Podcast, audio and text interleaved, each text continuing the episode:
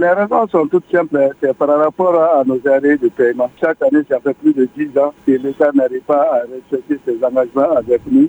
Le respect de l'arrêté intermédiaire qui fixe le paiement de nos classes scolaires et des Donc, nous, vivons ça depuis un certain nombre d'années. Mais malheureusement, cette année, quand même, ça peut durer. Parce que nous sommes au mois de mars et encore beaucoup d'établissements qui ne sont pas payés.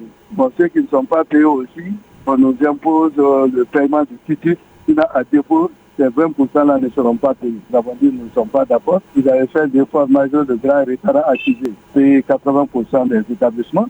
Les 20% qui restent là, vraiment, vous ne pouvez pas quand même mettre ces zéros là, parce que ça va être de la discrimination et là, ce n'est pas une bonne chose. Donc, on n'est pas arrivé à s'entendre sur ce point. Donc, nous avons voulu quand même qu'on s'engage soit ils vont faire des retenues à la source ou on va faire des engagements. On a dit non. On est dans un cadre de concertation qui doit préciser vraiment d'autres natures de dépenses et autres. Donc, il n'y a pas de raison quand même quand vous voulez nous faire porter une capitale de force à cette phase. Finalement, on a dit, bon, si c'est le cas, on sera obligé de nous assumer. On a pris la décision vraiment d'aller en mouvement, et nous, là, ce n'est pas une grève, c'est une cessation de travail parce qu'on a un cadre partenarial. Ce n'est pas un syndicat.